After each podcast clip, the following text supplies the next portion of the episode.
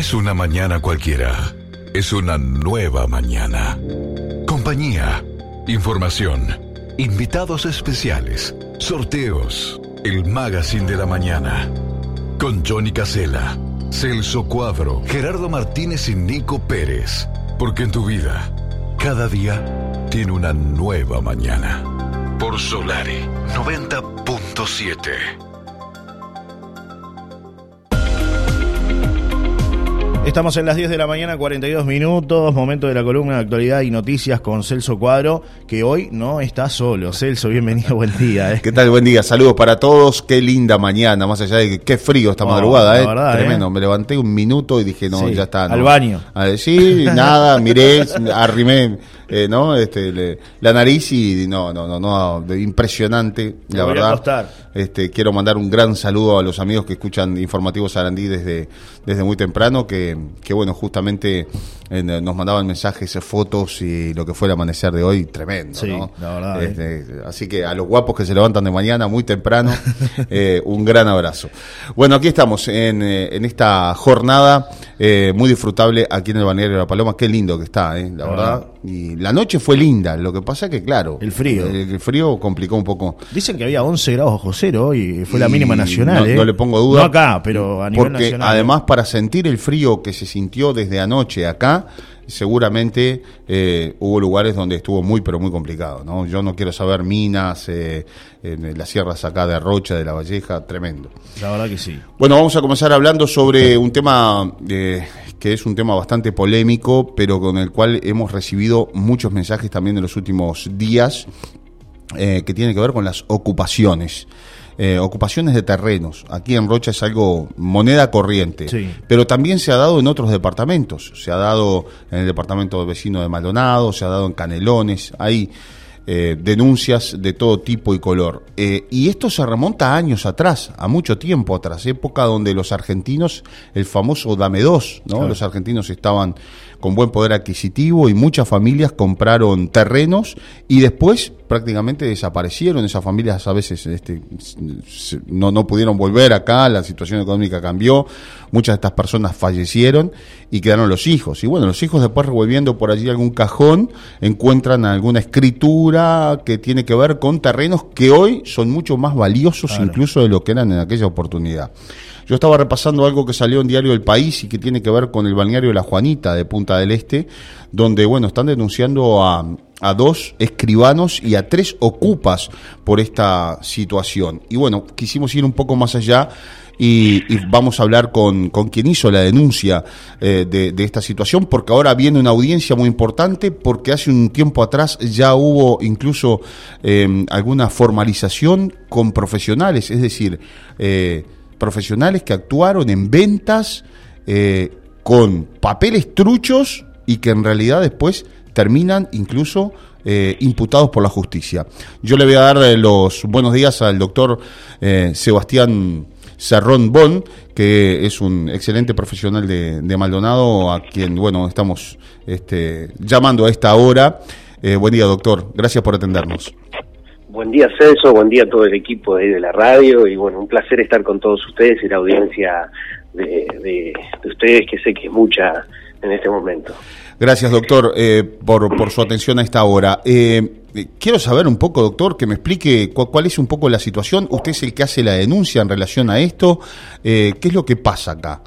Sí, sí bueno, la, la maniobra en este caso consistió en, nuestros clientes son dos argentinos, eh, un matrimonio argentino que el padre de uno de ellos había adquirido hacía muchos años dos terrenos en la Juanita, en tiempos que la Juanita no tenía el valor adquisitivo de inmuebles que hoy lo tiene.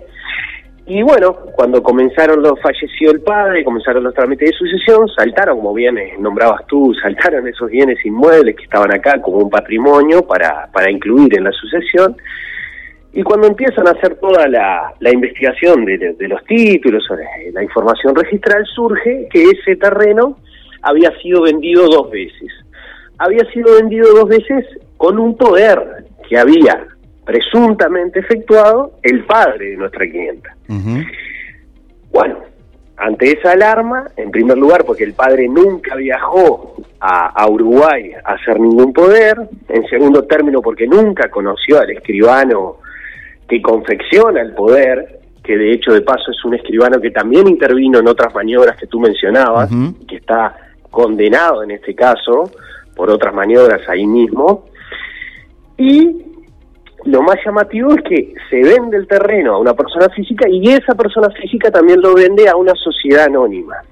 Y lo ocupan y hacen reformas y hacen este eh, bueno todo tipo de, arreglos en el terreno. La situación fue esa. Cuando nos contactaron a nosotros, obviamente hicimos un análisis del caso y, evidentemente vimos falsificación de ideológica de documentos porque se falsificaron poderes, vimos estafa y bueno, y, alguna tipificación delictiva más que la fiscalía sin duda debe estar indagando. Lo, más lo más grave de esto es que esos terrenos hoy, este, para recuperarlos hay que hacer una acción civil muy compleja, sin perjuicio de la acción penal, y que los terrenos hoy ya no valen lo que valían cuando lo compró el padre de nuestra clienta. Esos terrenos están arriba de 100 mil dólares cada uno, ¿no? Y estamos hablando de dos terrenos.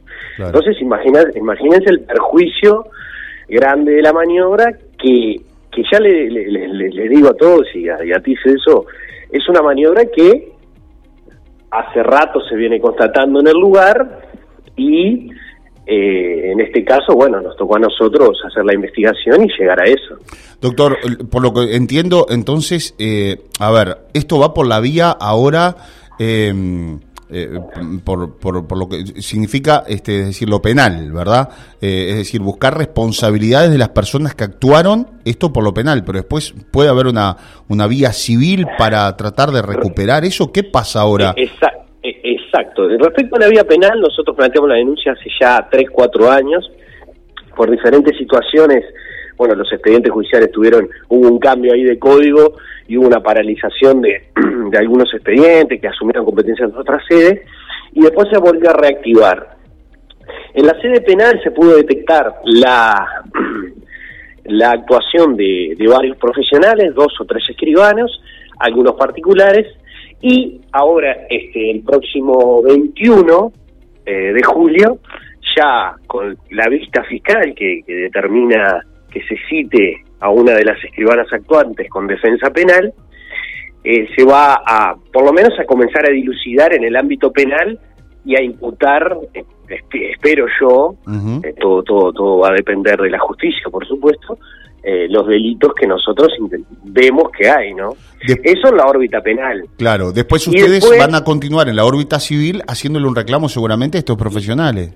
Y después en la órbita civil vamos a hacer lo que se llama una acción reivindicatoria, que es tendiente a hacer que esos bienes inmuebles vuelvan al patrimonio, haciendo caer, la, o sea, se dice la nulidad de las ventas, haciendo caer todas esas ventas para que los bienes inmuebles vuelvan al patrimonio de nuestros clientes. Que digo para el que los compró también, ¿no?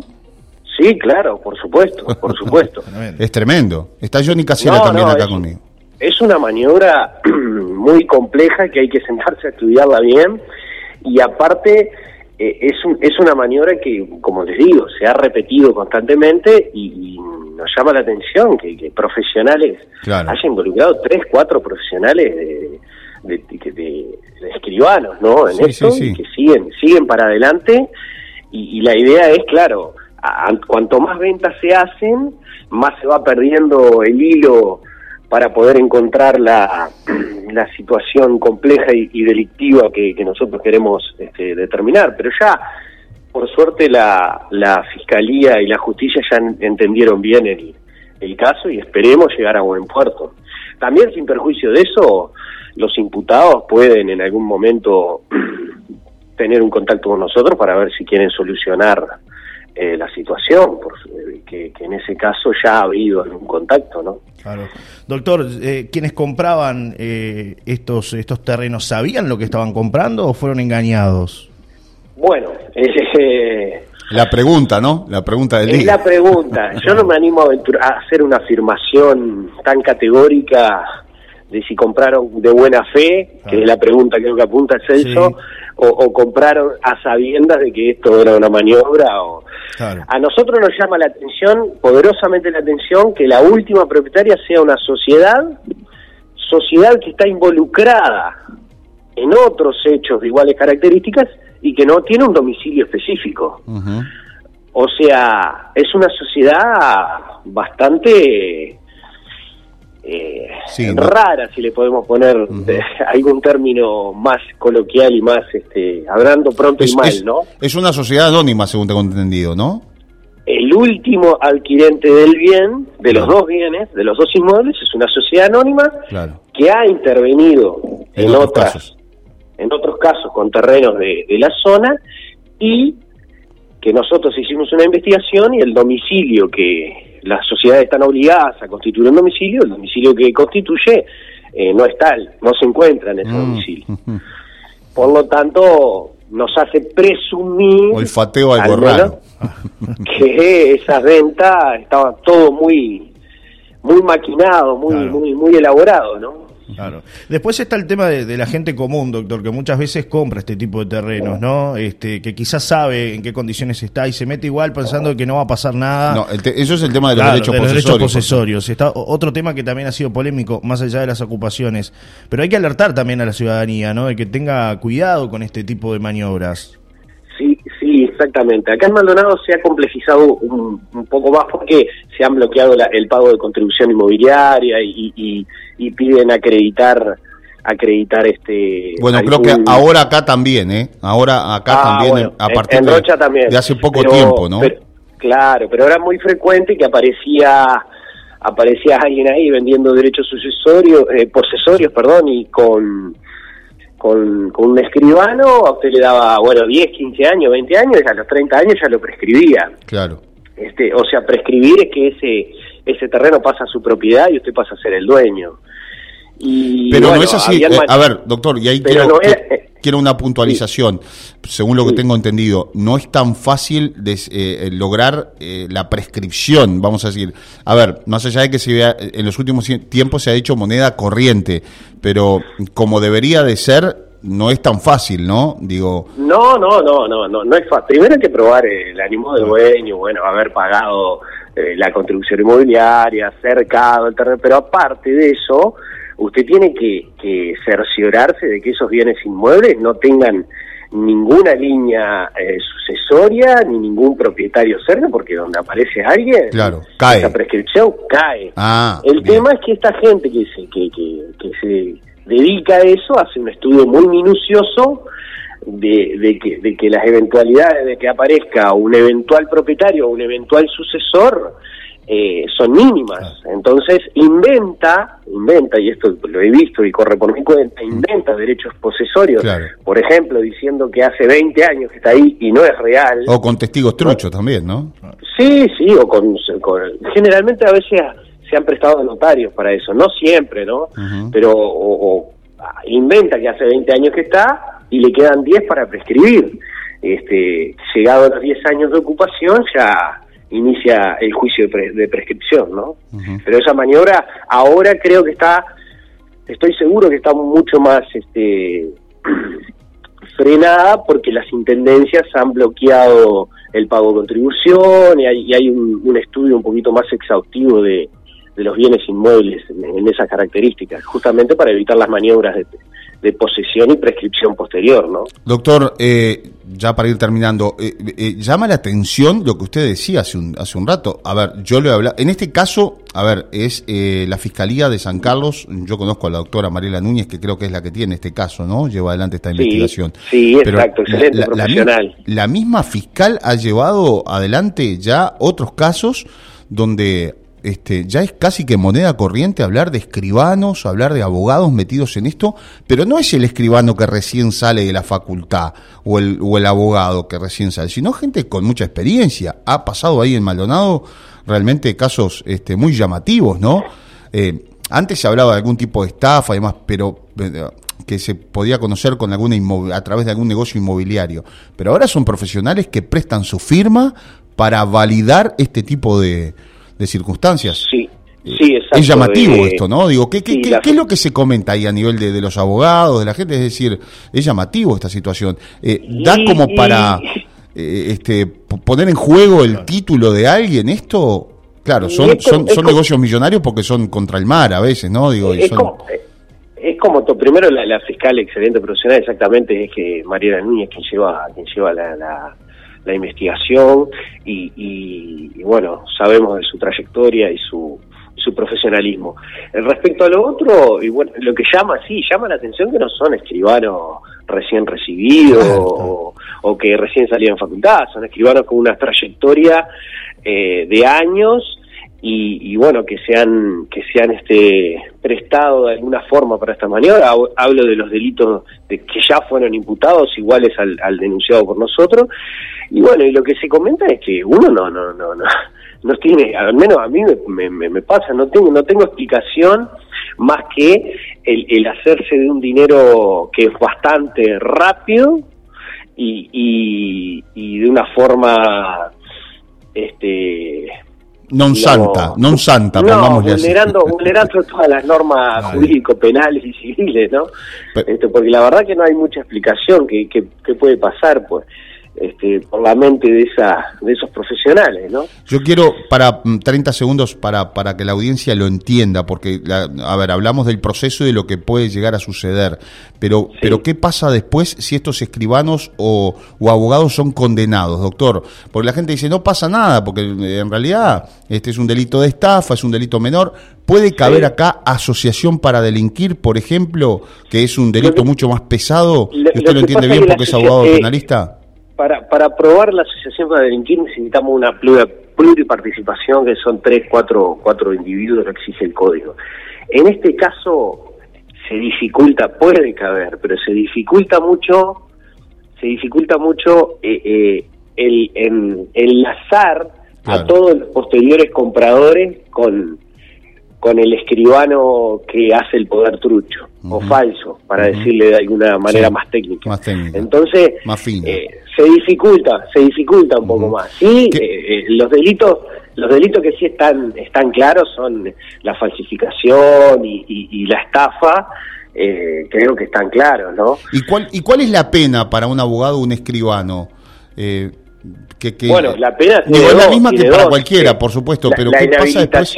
Ahí la, está. La, inhabilitación del título, eso creo que es la pena más grande que va a tener el, el, el abogado el abogado de o el, escribano. el escribano interviniente porque eso es lo, lo más grave. Y la estafa tiene un mínimo de tres meses va de, de prisión a creo que son dos tres años hay, que decir el tema el tema es que son delitos que claramente hoy en día con la política criminal que hay difícilmente salvo que sean reiterantes puedan puedan terminar este eh, privados de libertad este, pero a nosotros lo que nos interesa y nuestros clientes nos han transmitido es que estas cosas primero no queden impunes este, que, que se vaya hasta hasta el fondo hasta el fondo y si ellos pretenden solucionar eh, algo de, de, todo el perjuicio que, les ha causado, bueno, nos sentaremos a hablar y se verá. Hoy el código plantea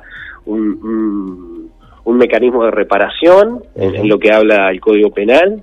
Claro, reparación estamos hablando de dinero, por ejemplo, ¿no? O sea, es decir, esa gente... Sí, estas cosas se solucionan... Con plata, esto por plata. Porque en definitiva el perjuicio el perjuicio fue fue más, más allá de la angustia de encontrarse que le vendieron dos lotes, dos terrenos de en la Juanita, eh, el perjuicio económico que han tenido entre contratar abogados, ellos venían pagando las, las, contribuciones, estaban al día, y, que aparezcan poderes este apócrifos y, se hagan venta, la verdad que el perjuicio es grandísimo. Es gigante, sí, absolutamente. Bueno, doctor, se nos terminó el tiempo. Eh, gracias por, por, su tiempo. No va a ser la, la, última vez que lo vamos a consultar.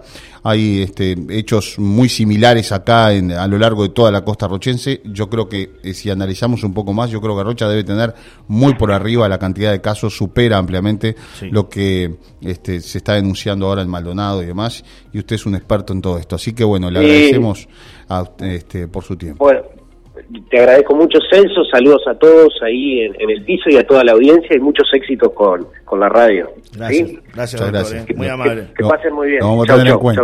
Que tenga buen día. un abrazo. Que pasen bien y a la orden. gracias, un abrazo. Bueno, muy interesante, ¿no? Lo que aportaba el doctor. Clarito el este doctor, ¿no? Exactamente. ¿no? Y es importante que la gente tenga en cuenta todo lo que está diciendo, porque a veces pasa eso, Celso, más allá del tema que acá hablamos de una ocupación, pero se habla mucho del tema de los derechos posesorios y la gente que piensa que no le va a pasar nada y que va a poder tener el terreno de por vida y que por ahí no, no, no va a suceder nada de esto. Sin embargo, acá vemos una clara muestra de que sí puede llegar a la justicia y que puede perder todo lo que tiene. Absolutamente. El tema de los derechos posesorios es, un tema que da para hablarlo este, en otra ocasión, que seguramente lo podemos consultar perfectamente al, al, doctor porque se ha especializado en este tipo de cosas también. Eh, y acá se ha dado mucho, ¿no? Todo, todo esto. No sé si tenemos algunos mensajes, ¿querés hacer una bueno, pausa? Sí, varios amigos que mandan mensajes. Usted es el que manda. No, varios amigos que, participan y que, y que, bueno, nos dicen que hay varios lugares de la costa de Rocha este, que están en las mismas condiciones, lo que, lo que señalaba el doctor y el tema de los derechos posesorios, este, mensajes que vienen llegando al 098-111-97. ¿Te parece si mandamos una pausa, Celso? Dale, hacemos una pausa y venimos en instantes, en esta linda mañana. Ya regresamos. Palomense.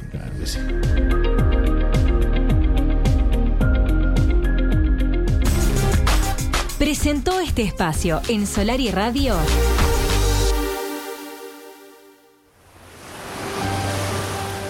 Tierra Serena sigue creciendo y sumamos nuevas manzanas. Contamos con nuevas oportunidades para la compra, desde 11 mil dólares contado para solares seleccionados y los mejores planes de financiación. No deje pasar esta nueva oportunidad. Contacto Inmobiliaria Silvana Quesada 099 879 030. Tierra Serena.